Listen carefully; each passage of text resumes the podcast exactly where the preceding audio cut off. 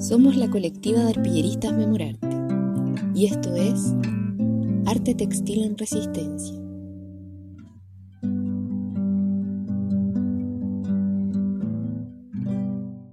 En el encuentro textil de hoy compartiremos desde Buenos Aires, Argentina, con Nilda, es artista visual y performer dedicada a la práctica y la investigación y los cruces entre performatividad y el mundo textil. Nos va, vamos a compartir sobre su experiencia apuntadas como altavoz, que es un proyecto que propone la construcción colectiva de soportes textiles de gran tamaño que expresen públicamente enunciados políticos. La gran escala da cuenta de la posibilidad que tiene el cuerpo individual de conformar un cuerpo colectivo. Busca a partir del uso de técnicas domésticas como el patchwork y el bordado, establecer un espacio de diálogo, de escucha, de intercambio. Construir un discurso como testimonio de algunas situaciones sociopolítico-ambientales en las cuales está inmersa la comunidad y el territorio. Bienvenida, Nilda, ¿cómo estás? Hola, buenas tardes. Bueno, muy bien. Eh, sobre todo muy contenta de, estar eh, en contacto con ustedes eh, y de ser parte de este encuentro textil. Así que ahí estamos, felices de esta situación, a pesar de la, de la, de la situación de la pandemia general. Eh, bueno, cómo se pueden abrir otras posibilidades y, y dar otras puntadas. Sí, ahí con los hilos, los hilos mágicos que nos unen. Exactamente. Eh, Nilda, partamos por el comienzo. Eh, ¿Desde dónde surge tu contacto con lo textil? Y también quisiera saber un poquito de ti, que nos cuentes a modo de presentación, eh, a qué te dedicas, qué, cuáles han sido tus principales investigaciones y lo que quieras. Bien, bueno, em, el, el, comienzo de mi vínculo con el textil es creo que el comienzo natural desde, digamos, porque fue a partir de mi mamá, mi mamá se dedicaba a ser costurera y no modista, sino costurera, es decir, se dedicaba sobre, todo a reparar y a, construir algunos objetos eh, domésticos vinculados con el textil. Y, digamos que mis primeros juegos estuvieron situados ahí como debajo de la máquina de coser, al pie del pedal, con ese sonido. Y, una de las primeras imágenes que yo tengo de los colores es ordenando los hilos en cajitas de colores, los hilos de coser de mi mamá. Así que el vínculo textil viene como desde la cuna, digamos. Y luego, eh, digamos, yo fui teniendo como distintas prácticas en relación a, al, al, cuerpo y a lo colectivo. Eh, eh, durante, desde muy niña, digamos, integré un grupo de danzas folclóricas y, y, cuando fui más grande eh, aparecieron como dos deseos que siempre, que por supuesto estaban vinculados a lo creativo y a lo pedagógico. y uno de los deseos tenía que ver con esto, con ser docente, y el otro deseo tenía que ver con poder expresar eh, encontrar un medio expresivo a través del cual eh, vincularme o generar vínculos con otros. Y bueno, entonces eh, lo que hice fue primero una carrera docente como maestra normal, digamos, de escuela primaria, y luego enseguida también ingresé a una escuela de arte donde me formé como docente de, de artística para distintos niveles, digamos, hice como varias, varias situaciones. Y después de muchos años, en la continuidad de esa formación, eh, hice una maestría en teatro y artes performáticas, que fue lo que terminé hace muy poquito, digamos, hace un año y algo, donde presenté mi tesis. Y la tesis eh, creo que refleja claramente eh, toda esta trayectoria, ¿no? Una síntesis de esta trayectoria. El, el tema de mi investigación es el tema de la performatividad textil, que es un término que yo creo, digamos, o invento a partir del cruce, entonces, de estas construcciones performáticas o discursivas que vamos generando a través de los materiales y de los cuerpos, y que eh, para mí, además de tener una materialidad textil, sobre todo tienen las cualidades que nos aportan los textiles. ¿no? Entonces, esa construcción de discurso, cuando habla de memoria, cuando habla de eh, vínculo con el cuerpo, cuando habla de una secuencia de repertorios de, aprendizajes cotidianos y cuando habla de flexibilidad, de atravesamiento, de construcción colectiva, entonces ahí estamos hablando de esto que a mí me interesa, que se llama performatividad textil. Para el encuentro nos compartiste la, la experiencia de puntadas como altavoz eh, ¿Nos podrías contar más sobre ese, ese proceso, ese, ese, compartir? Sí, eh, mira, este, este proyecto eh, tiene, tiene varios condimentos, pero sobre todo tiene algo muy importante que es que yo viví durante muchos años, de casi 20 años, en una ciudad que se llama Bahía Blanca, que está en el sur oeste de la provincia de Buenos Aires, y hace unos más o menos 10 años, un poquito menos, eh, estoy viviendo en Buenos Aires. Entonces, eh, este proyecto fue pensado para una Bienal de Arte de Bahía Blanca, una comunidad que yo conozco mucho, en la cual me formé, pero a la que retorné, digamos, después de otros aprendizajes y otras experiencias. Y entonces la propuesta, em, conociendo, digamos, ese territorio, habiendo pasado muchos años de mi vida y, por suerte he logrado muchos amigos, muchos vínculos, em, lo, que, lo que intentaba hacer este proyecto entonces era, desde dentro de una institución, como es un museo, ¿no? el Museo de Bellas Artes, eh, generar una apertura hacia la comunidad. O sea, lo que hacía el proyecto era eh, abrir como una hendidura, como un gran ojal o como un gran bolsillo donde van a, van a llegar a habitar ese lugar, ese espacio, organizaciones que tienen que ver con el territorio y con un montón de temas que afectan al territorio específico de Bahía Blanca, pero que no siempre o a veces nunca hasta ese momento habían tenido la oportunidad de estar dentro del Museo de Arte. Entonces, eh, la comunidad mapuche, eh, los feminismos, los eh, socialismos, eh, varias eh, agrupaciones que tienen que ver con la ecología, con la defensa, con la divulgación de la ecología y el cuidado del medio ambiente. Em, fueron los, los, como los colectivos que yo invité a ser parte de este proyecto con altavoz, de Puntadas con Altavoz, y, fue, y fueron quienes de alguna manera fueron construyendo el contenido más específico, ¿no? Y dando el sostén y, generando como la red para que este proyecto, más allá de la materialidad, ¿no? Y del gesto poético, tuviera una resonancia pública, ¿no? Y una resonancia que desde el museo o desde una institución eh, llegara o abriera o generara preguntas hacia otros lugares que no están tan reconocidos o, que no son parte de la institución, ¿no?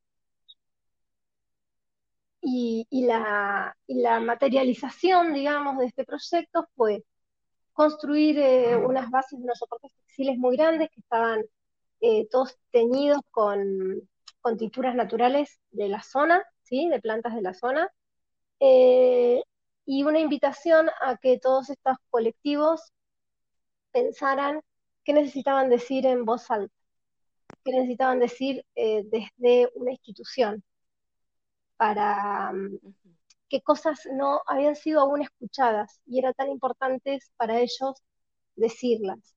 Y luego, lo más interesante fue generar una plataforma colectiva para pensar qué era lo común en todas, cuáles eran los aspectos que tanto a los a los feminismos, a la gente que trabaja con la trata de personas, a, los pueblos originarios y a la gente que trabaja con la ecología, le resonaban con la misma importancia.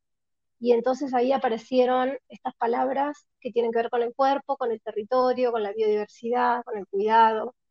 Eh, y lo que, digamos, y la proyección, o sea, la realización de este proyecto fue durante una semana la, digamos, la, materialización, ¿no? El bordado y la construcción del soporte se realizó todo en vivo durante una semana en Bahía Blanca con la, participación de estas comunidades y además de un grupo de artistas y además de en la realización de unos talleres. Así que fue como una, jornada de trabajo que tuvo todo un, trabajo de investigación y de, de formación, digamos, de opinión y de, generación de comunidad alrededor de las puntadas, que duró aproximadamente tres meses previo, eh, una semana intensa de trabajo y luego eh, otros tres meses durante los cuales estuvo expuesta la pieza y se siguieron generando talleres y se siguieron generando encuentros de estos colectivos en el marco de la institución museo.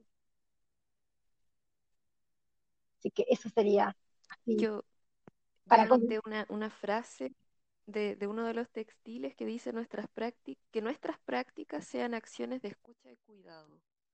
Sí. Y, encuentro esta frase así, un volcán. Eh, eh, fue muy interesante en esta sumatoria de miradas, ¿no?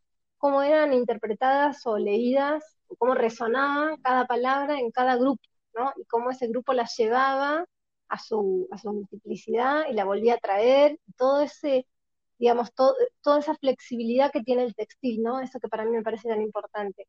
La memoria, pero la flexibilidad y la posibilidad de hacer agujeros, la posibilidad de unir, de remendar, ¿no? Como de tener distintos sistemas eh, en los que la materialización en realidad simboliza acciones mucho más potentes, ¿no? Que, que suceden en cada cuerpo, pero que resuenan en la sociedad. Nilda, y mm, sobre otra, otras de, las de, las, de las piezas performáticas que has creado, ¿nos podrías compartir alguna más, algún otro proceso? Sí, eh, tengo algunas piezas eh, que tienen que ver con trabajos más individuales, ¿no? Eh, y otras piezas que tienen que ver con espacios colectivos, y creo que, que, tal vez ahora sea más interesante contar alguna alguna otra colectiva. Eh, por ejemplo, hace dos años, cuando recién empezaba. Como la campaña eh, o, la, o, la, intención de legalizar el aborto, eh, la interrupción voluntaria del embarazo en Argentina, yo quedé seleccionada para hacer una residencia de arte en Tucumán y lo que construí fueron un montón de pañuelos, más o menos como 12 pañuelos que tenían diferentes eh, diseños y texturas y colores.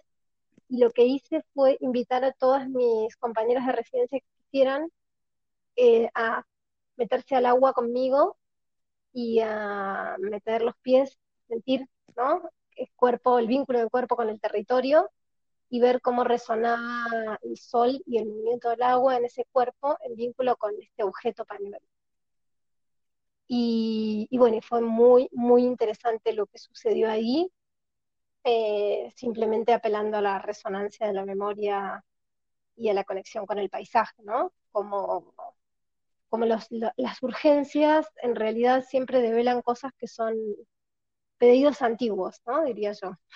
Es como si las urgencias dieran cuenta de pedidos que vienen, que tienen que ver con la soberanía, con el cuidado del cuerpo, con la posibilidad de pensar en el otro desde hace mucho tiempo, ¿no? Que creo que en eso los pueblos originarios eh, nos dejaron mucho legado para, para aprender, ¿no? De ahí, para escuchar ahí.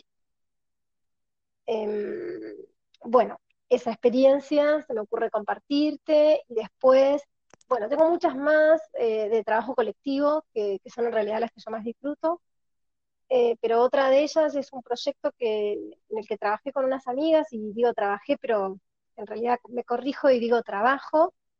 Eh, bueno, que pueden buscarlo en las redes, se llama Proyecto Hermosura, un proyecto que realizamos tres amigas docentes de arte en un pueblito de 90 personas en el interior de la una zona rural, digamos, muy pequeña, una comunidad rural muy pequeña, y donde lo que hicimos fue generar espacios de encuentro con los vecinos y, de alguna manera proponer la construcción de una memoria activa, ¿no? De una memoria que, estuviera pensando eh, o pensándose todo el tiempo. Y, justamente ahora hay un, ocurrió un acontecimiento que, yo creo que es muy importante, y es que en ese, en ese lugar, en ese pueblito, digamos, una persona se compró, adquirió una estancia que había muy, muy digamos, la estancia más importante de, ese, como de esa zona rural, y taló eh, como una veintena de árboles. Y lo que hizo fue eh, tirar mm. todas las raíces de los árboles en un, terreno baldío del pueblo. Entonces, frente a eso, ¿no? Eh, otra vez nos apareció la necesidad o la urgencia de activar acciones que tuvieran que ver con esta responsabilidad de ser más permeables o de tener mayor escucha con, con el medio ambiente, ¿no? Y, con, y vuelvo a decir lo mismo, ¿no? Otra vez, la escucha y el cuidado hacia los demás y hacia nosotros mismos. Lo que a mí me, parece como muy importante, vengo trabajando hace más de 20 años en, esta cuestión de mezclar estos ítems que tienen que ver con el cuerpo, la memoria y, y el textil, es entender el textil un poco como, como lo dice en el video, ¿no? Como un material que, que pone en juego los elementos que yo creo que son más importantes en la construcción de un discurso. Y que son estos que venía nombrando recién, ¿no? La memoria, la flexibilidad y la capacidad de registrar eh, lo que sucede, ¿no? De no olvidar. Nilda, em, para las personas que no, que no, no saben, ¿dónde podemos encontrar más información de tu trabajo, de tus acciones, ponerse en contacto contigo? Mira, lo más sencillo es, eh, yo tengo un blog que tiene mi nombre, Nilda Rosenberg, Blogspot, así que si ponen este nombre va a salir enseguida el blog. Eh, también, eh, digamos, tengo mi sitio de Facebook que tiene mi mismo nombre, exactamente, nombre y apellido. y desde ahí podemos comunicarnos y, buscar otras, otras redes tal vez más personales este, que nos permitan siempre intercambiar y, construir, ¿no? Para mí lo más importante siempre es construir con el otro. O sea, creo que el sentido es ese, del hacer, ¿no? Eh, no el otro como un público que está afuera, que recibe algo, ya está hecho, sino más bien como un, como un cohabitante del hecho creativo y un cohabitante de, este ecosistema en el que nos encontramos. Creo que, es un momento para pensar en, esta palabra comunidad y para, eh, como dice un, amigo eh, investigador también de acá, de la, de la UNA, de la Universidad Nacional de las Artes de Argentina, eh, un sentir pensar, ¿no? Un construir, pero desde, construir conceptos o pensamientos, pero desde una sensibilidad. Y que esa sensibilidad pueda generar porosidad, intercambio, vínculo. Bueno, Nilda, muchas, muchas gracias. Eh, para nosotras es, muy maravilloso que, seas parte del encuentro, haber conocido tus experiencias y también eh, agradezco mucho esa memoria de tu infancia, de, de los hilos, de jugar. Yo también fui criada por costureras, entonces cuando contaste, eh, se remueve inmediatamente esa memoria y creo que debemos ser muchas las personas que tenemos ese, ese esa memoria ahí en, el cuerpo.